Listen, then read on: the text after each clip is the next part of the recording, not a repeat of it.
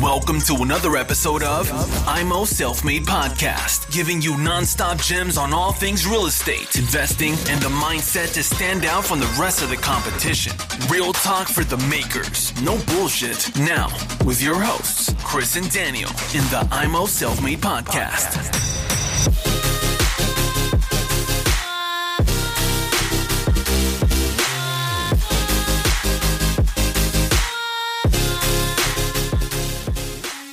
Jetzt machen wir mal, äh, schlagen, wir, schlagen wir mal rüber zum Smart Home. Da gab es auch eine Frage von der Community, Smart Home. Was ist Smart Home und machst du Smart Home? Was ist Smart Home? Also allein über diese Frage könnte ich schon den ganzen Tag reden. Smart Home, ganz grob zusammengefasst, ist alles, was deinem Gebäude, deiner Elektroinstallation auch nur ansatzweise eine Intelligenz verpasst. Heißt, wenn du zum Beispiel eine Rollladenuhr hast, die mit einem kleinen Sonnensensor als kleiner Saugnapf an der Fensterscheibe selber erkennt, wie die Helligkeit ist und darüber automatisch deine Rollladen hoch und runter fährt. Das wäre schon Smart Home. Die Luxusversion, die ganz große Version ist eine, ist eine Wetterstation auf dem Dach, die wetterabhängig deine Rollladen fährt, ein Helligkeitssensor, die die Beleuchtung im Haus automatisch an die Außenbeleuchtung, an die Helligkeit draußen anpasst. Und äh, ja, was kann man da noch so alles machen? Das automatische Öffnen des Garagentors, wenn du mit deinem Auto davor fährst. Also Smart Home ist im Grunde alles, was Prozesse und Möglichkeiten automatisiert. Wenn etwas automatisch passiert, am besten mit einer Intelligenz, die du vorher von Hand gemacht hast. Zum Beispiel, du gehst ins Bad und es schaltet sich automatisch das Licht an. Aber nur, wenn es so dunkel ist, dass du das Licht überhaupt brauchst. Auch das wäre Smart Home. Okay. Wenn man jetzt einen Neubau konzipiert und man möchte Smart Home integrieren, welche Lösung gibt es aktuell auf dem Markt? Hast du da einen Überblick? Es gibt unendlich viele Lösungen. Das ist das Problem. Oder das ist okay. der, das Problem in diesem Überblick. Es gibt so viele Lösungen wie Sandkörner am Strand. Jeder Hersteller macht sein eigenes System. Es gibt herstellerübergreifende Systeme. Also zum Beispiel bietet Busch Jäger das System Free at Home an. Das ist ein funkgestütztes System, unter anderem, das in einigen Komponenten mit einem gewissen Funkstandard arbeitet. Ähm, es gibt von El Taco ein System. Das ist wiederum auch mit einem eigenen Funkstandard kabelgebundenen gibt zum Beispiel das System KNX. Das ist so der, der Marktführer im Grunde, eines der ältesten Systeme. KNX ist kabelgebunden und herstellerunabhängig. Da kann ich einen Busch-Jäger Lichtschalter mit einem Rollladenmotor von Zombie verbinden. Das ist überhaupt kein Problem. Ähm, es gibt Funksysteme, es gibt Kabelsysteme, es gibt Bluetooth-Systeme. Auch ein schönes System, das ich vor kurzem noch in der Hand hatte. Also es kommt immer darauf an, was will ich als Kunde. Es gibt zum Beispiel vom Rollladenhersteller Rademacher gibt es ein eigenes Smart Home System, das sich natürlich aufgrund des Ursprungs hauptsächlich um Rollladen kümmert. Aber auch da gibt es ein Smart Home System. Also wir bieten grundsätzlich auch Smart Home an. Wir haben verschiedene Systeme, mit denen wir arbeiten. Wir bieten auch KNX-Installationen an. Das ist quasi die Königsklasse des, äh, des Smart Home das mit den meisten Möglichkeiten, aber auch den höchsten Kosten. Ähm, wir bieten Funklösungen, die man nachrüsten kann, an. Und äh, ja, wir bieten das an, was der Kunde braucht, beziehungsweise was er will. Wir können nicht alle Systeme anbieten, weil wir gar nicht wissen können, wie viele Systeme es überhaupt gibt, weil es gibt so viele Systeme, das ist unglaublich.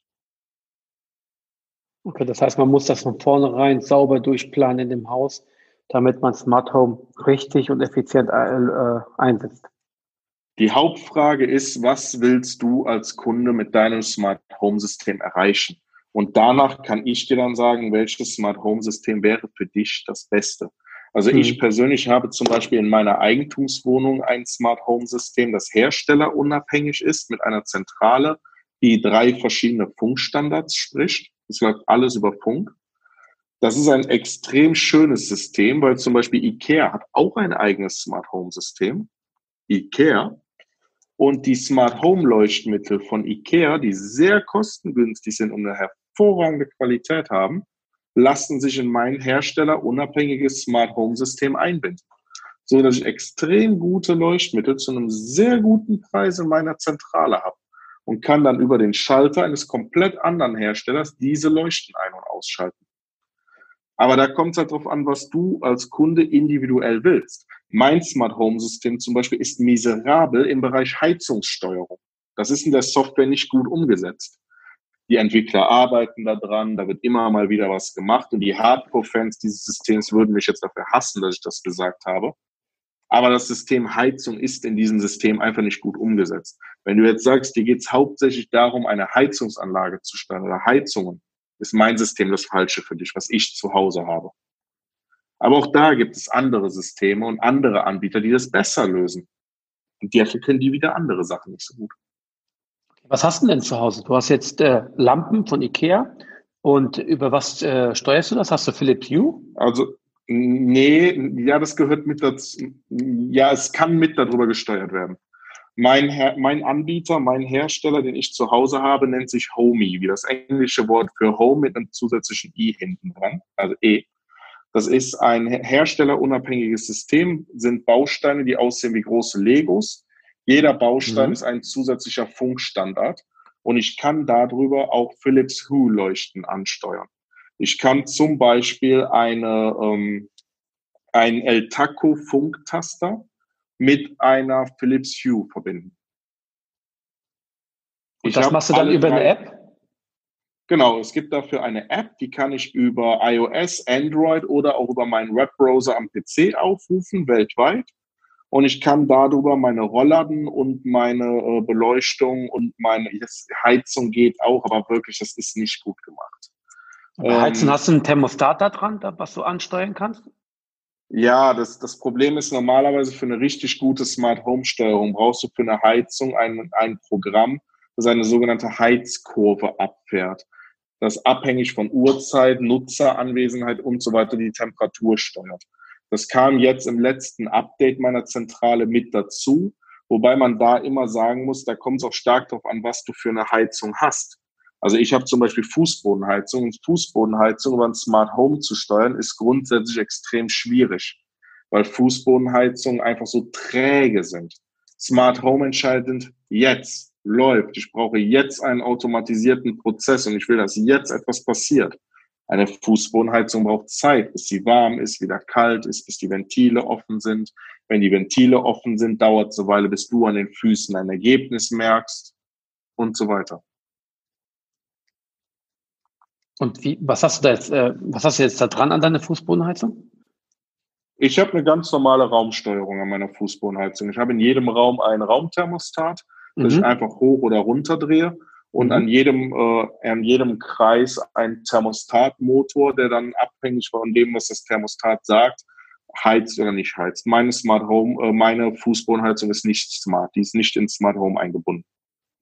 Okay, also Lampen hast du ganz normal von Ikea. Dann hast du diese Homey, diese Bausteine, ich habe davon schon mal gehört, die du dann äh, miteinander verknüpfen kannst.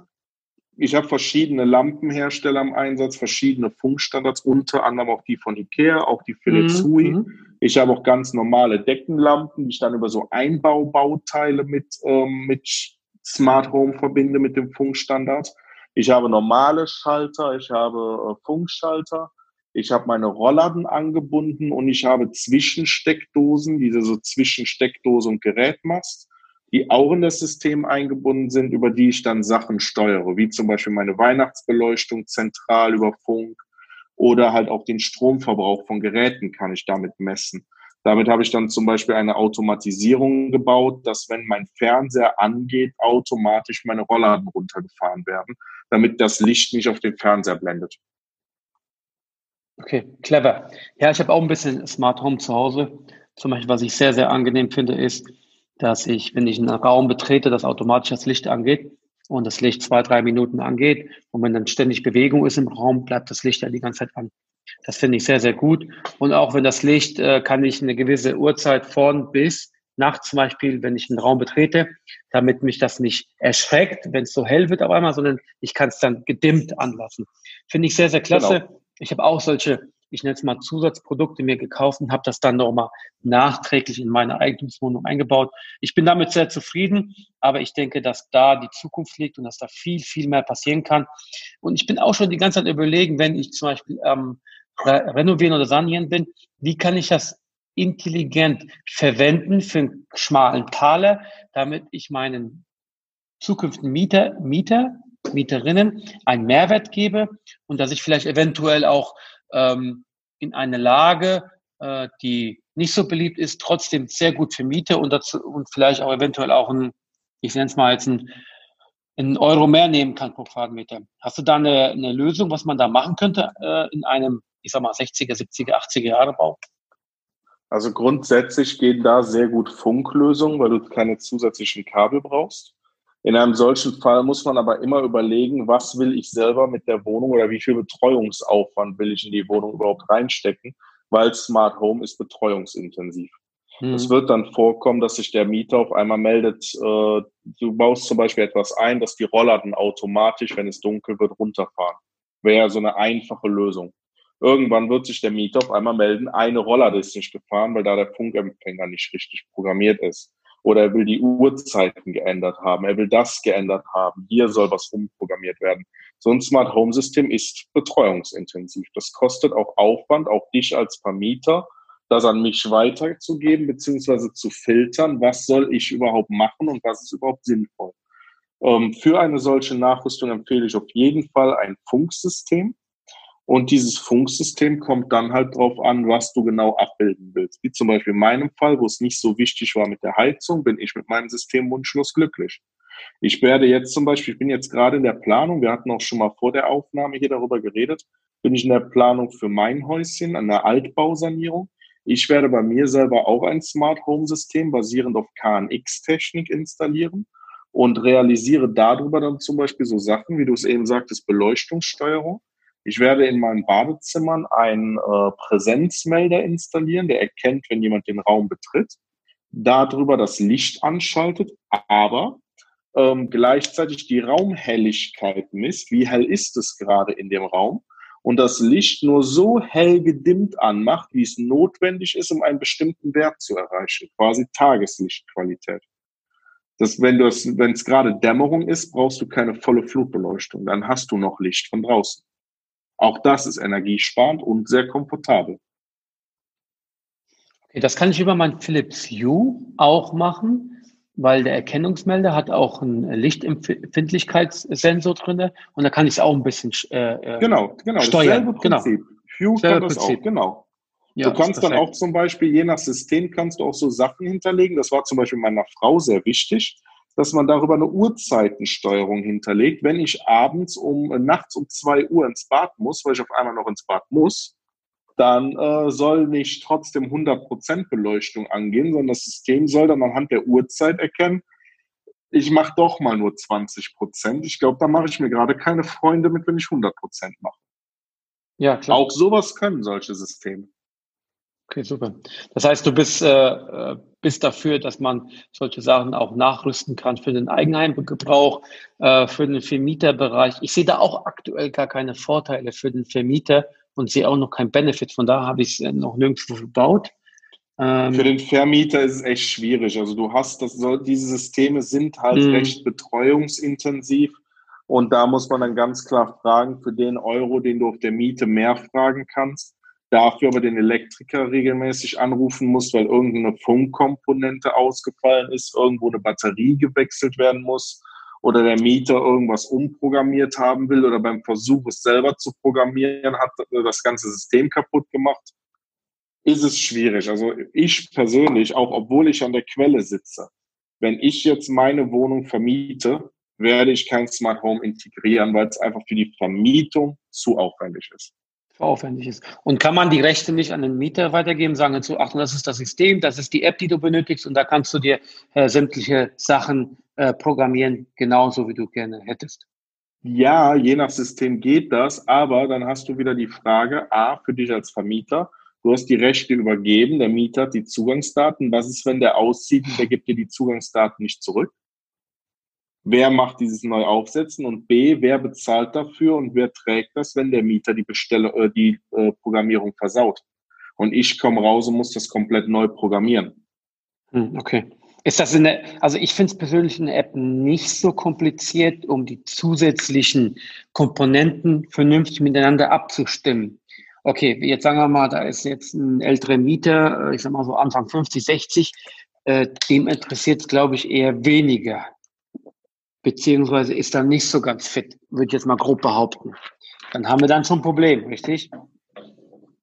Richtig, aber grundsätzlich können wir für jeden Mieterkreis, für jedes Anwendungsgebiet eine Lösung finden. Wenn sich jemand für die, wirklich für den Bereich Vermietung mit Smart Home interessiert, kommt gerne auf mich zu. Wir setzen uns gerne mal zusammen und besprechen, was ihr haben wollt, was in der Wohnung Sinn macht. Und dann gucken wir mal, was sich für eine Lösung finden lässt. Welches System, wie programmiert, was soll der Mieter können. Nur weil ich persönlich es in meiner Mietswohnung nicht machen würde, heißt das nicht, dass das der richtige Weg ist. Ich kann mich auch irren, das passiert immer mal wieder. Aber sag's nicht meiner Frau. Nee, mache ich nicht. Ich denke, das macht durchaus Sinn, über Smart Home nachzudenken. Aber wie, wie schon erwähnt, ich sehe da momentan noch keinen großen Benefit. Aber es kann sich natürlich in Zukunft mit verschiedenen Komponenten und auch Adminrechten äh, in der App äh, selber auch äh, stark ändern. Ja? Also ich, ich kenne auch ich noch kein persönlich finde, es ist eine Einzelfallentscheidung. Du kannst jetzt nicht pauschal sagen, Smart Home für Mietwohnungen ist super. Du kannst aber auch nicht sagen, Smart Home für Mietwohnungen ist falsch. Du musst immer den Einzelfall betrachten. Was willst du als Vermieter mit deiner Wohnung erzielen? Was für Mieter willst du ansprechen? Hast du vielleicht schon einen Mieter? Mhm. Hast du langfristige, kurzfristige Monteurswohnungen? Hast du ein Gewerbeobjekt oder ein privates Objekt? Man muss es immer individuell betrachten. Ja, da hast du vollkommen recht. Ein wichtiger Punkt. Ich denke mal auch, dass man gucken könnte, was für eine Immobilienart ist das, was für eine Vermietungsart ist das und dementsprechend kann ich das Smart Home dann dementsprechend sinnvoller nutzen oder eher nicht sinnvoller. Zum Beispiel ja. bei Monteurswohnungen, wo gewisse Frequenzen da sind, macht das durchaus Sinn, die Haupteingangstür digital zu gestalten, damit die Leute kommen und gehen wollen oder kommen und gehen können, wann sie möchten. Äh, und ich kann über Smartphone ganz easy einen digitalen Schlüssel übergeben und kann das Ganze dann von, äh, ja, von weiter entfernt steuern. Ja. Es kommt ja, darauf an, was man, was man machen Ja. Digitale Airbnb zum Beispiel. Ein super Thema. Schlüssel und Zylinder, die ich programmieren darf, äh, kann, wer wann zu welchen Uhrzeiten ins Haus darf. Schlüssel, die ich elektronisch sperren kann, wenn ich einen verloren habe oder der Mieter oder ich einen nicht zurückbekommen habe. All das geht, das gibt's. Da habe ich zum Beispiel einen Musterkoffer von einem Anbieter mit programmierbaren Schlüsseln und Zylindern. Das geht. Ja, perfekt, sehr gut. Das heißt, du hast auch solche Systeme schon verbaut für Kunden? Äh, ja, für einen Kunden konnte ich das bisher bauen. Es ist halt nicht für jeden Kunden der Fall weil die Kosten für diese programmierbaren Systeme halt relativ hoch sind. Aber äh, es geht und wir machen es. Okay, perfekt. Vielen Dank für die Aufklärung. Und äh, jetzt beenden wir das Interview. Draußen ist 30 Grad. Äh, vielen Dank. Auf Wiedersehen, Christoph. Tiefenthal. Auf Wiedersehen. Ciao. Thanks for tuning into IMO Self Made Podcast. Make sure to subscribe so you don't miss any future episodes. Leave a five star review and share this podcast to anyone that needs that kick of real estate motivation they need.